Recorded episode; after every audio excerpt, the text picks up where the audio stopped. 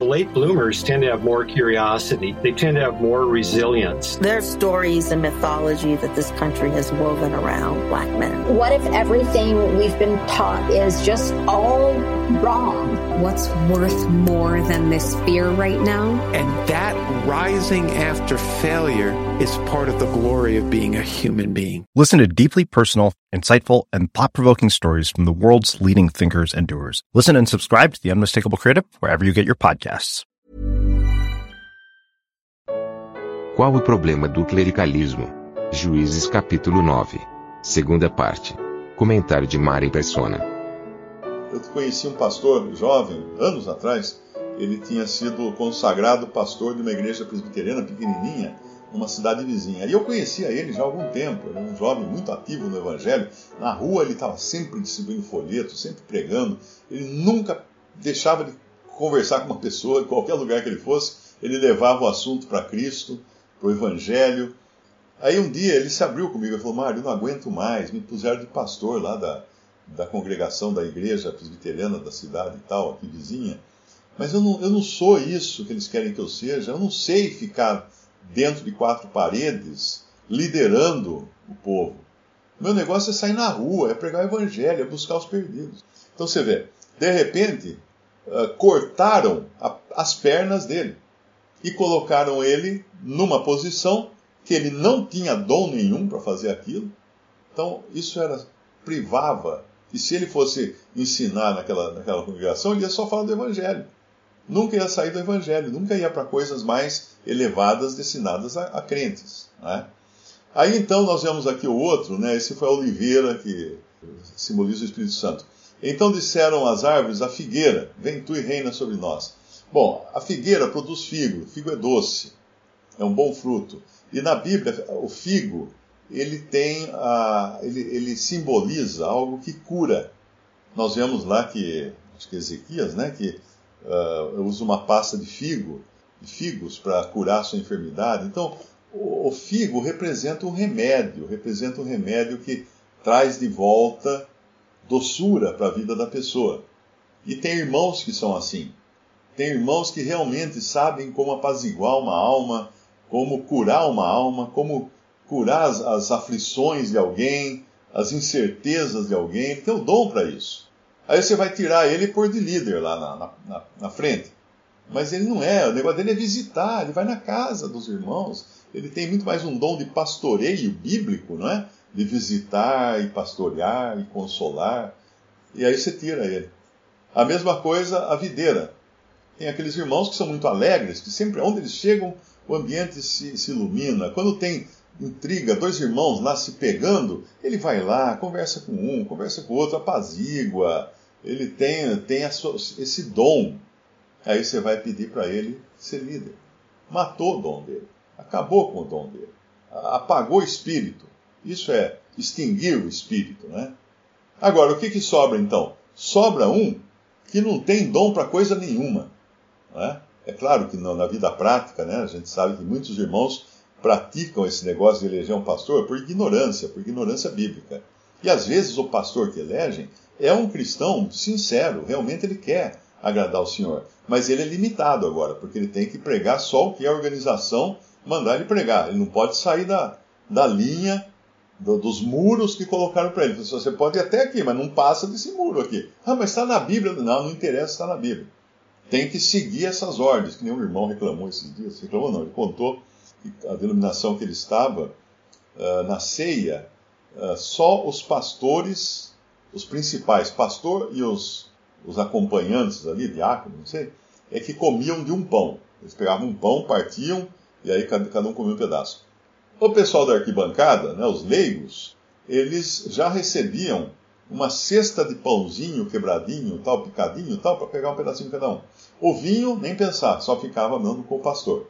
Então, uh, mas a, a parte bizarra da história, a parte bizarra, é que visitantes também participavam da ceia, mas não do pão e do vinho. Cada visitante ganhava uma uva, ganhava uma uva, comia uma uva. Eu até me lembrei que existe uma, nas religiões pagãs, existe aquele negócio de pôr um, uma moeda na boca do morto para ele comprar passagem do outro lado do rio da morte. É, até logo lembrei dessa uva, pôr a uva na boca do, do visitante, né? Porque o que eles querem dizer é que você vai depois, a uva depois, vai se transformar no vinho e, e blá blá blá, inventar uma historinha bonita. Ele, quando questionou lá na igreja que ele frequentava, mas isso não tem na Bíblia. Aí fala, não, mas não tem, mas aqui é assim, você tem que seguir as regras aqui, você não pode contestar. Aí ele abandonou, né? Ele saiu. Então, uma, um cristão, por mais sincero que seja, quando ele é colocado na posição de pastor, como aquele jovem que não tinha dom para isso, né? o dom era evangelista, ele vai ficar limitado. Ele não pode falar nada que não esteja dentro da, das paredes que determinaram para ele.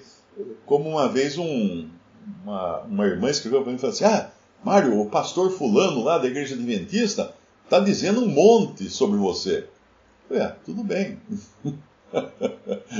ele não pode concordar comigo. Ele não pode concordar comigo porque eu, eu, vou de acordo com o que está na Bíblia. Mas ele não pode ir de acordo com o que está na, está na Bíblia. Ele é empregado da instituição.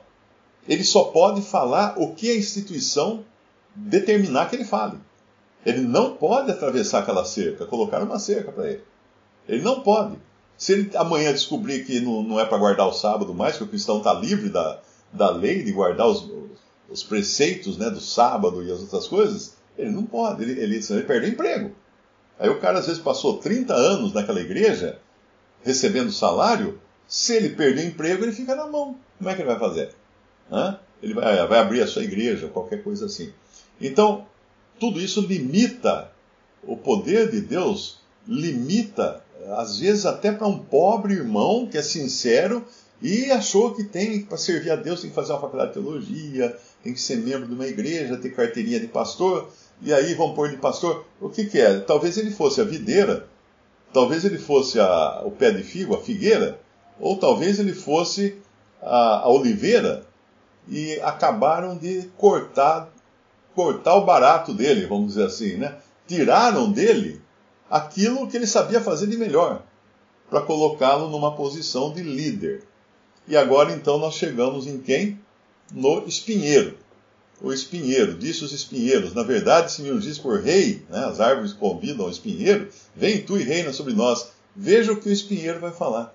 Veja, mas se não, né, se vocês não se sujeitarem debaixo da minha sombra, saia fogo do espinheiro que consuma os cedros do Líbano. Ou seja, a coisa não é, não vai ser na maciota não que eu vou que eu vou ficar sobre vocês, ficar rei para vocês. Então percebe? Isso é o que faz quando se tolhe, né? No capítulo, em, Ju, em, em Juízes 8, 24, é, é Juízes, Juízes 8, 7. Então disse Gideão: Pois quando o Senhor der na minha mão a zeba e a salmuna, trilharei a vossa carne com os espinhos do deserto e com os abrolhos. Então aqui Gideão está ameaçando o que ele vai fazer contra esses, né? Que ele iria vencer aí. Mas então, o que, o que é isso? Isso é o que o espinho faz. O espinho rasga a carne. E o espinho, ele é, o espinheiro, ele é fruto do pecado. Então, um homem colocado numa posição de liderança, que é às vezes até um incrédulo, ele vai ser um espinheiro. Ele vai cortar a carne de todo mundo. O espinheiro surgiu quando Adão pecou, e Deus, então, como sentença, falou que da terra, a terra ia produzir cardos e espinhos. Não ia mais dar o fruto da maneira tão boa como acontecia antes, né? Então, uma pessoa, um, muitas dessas igrejas são lideradas por incrédulos.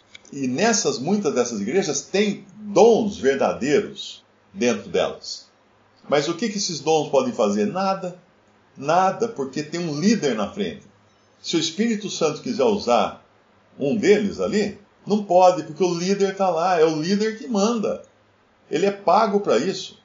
Percebe só como é tolher a liberdade do espírito? Tem um versículo que fala em 1 Tessalonicenses, capítulo 5, eu acho que é capítulo 5, vamos lá.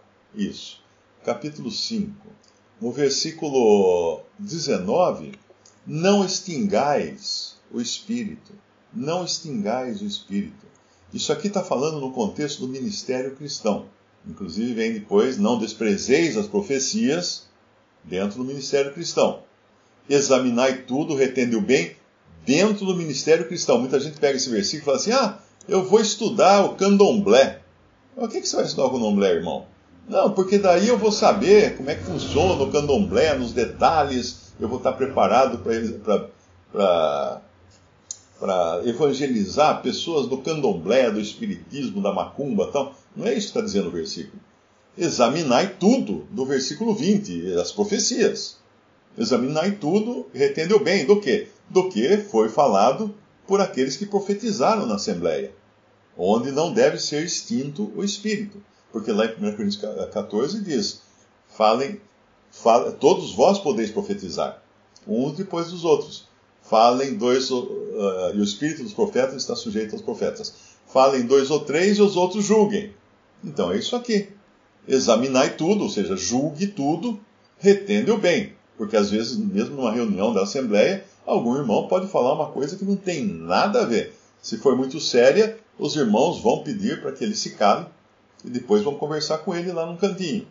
Mas se for uma coisa banal, ele só errou o versículo, ou ele falou uma palavra que não se aplica exatamente naquele caso, então examina tudo, retém o bem. Do, do que ele falou, tira, eh, exclui o, os marinheiros do arroz e fica só com o arroz, o arroz limpinho.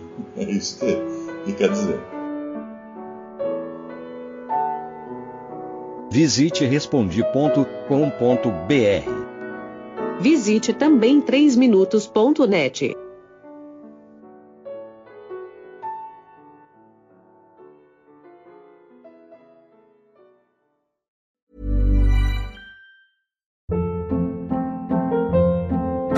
Hold up. What was that? Boring. No flavor. That was as bad as those leftovers you ate all week. Kiki Palmer here, and it's time to say hello to something fresh and guilt-free. Hello Fresh. Jazz up dinner with pecan-crusted chicken or garlic butter shrimp scampi. Now that's music to my mouth. Hello Fresh. Let's get this dinner party started. Discover all the delicious possibilities at hellofresh.com.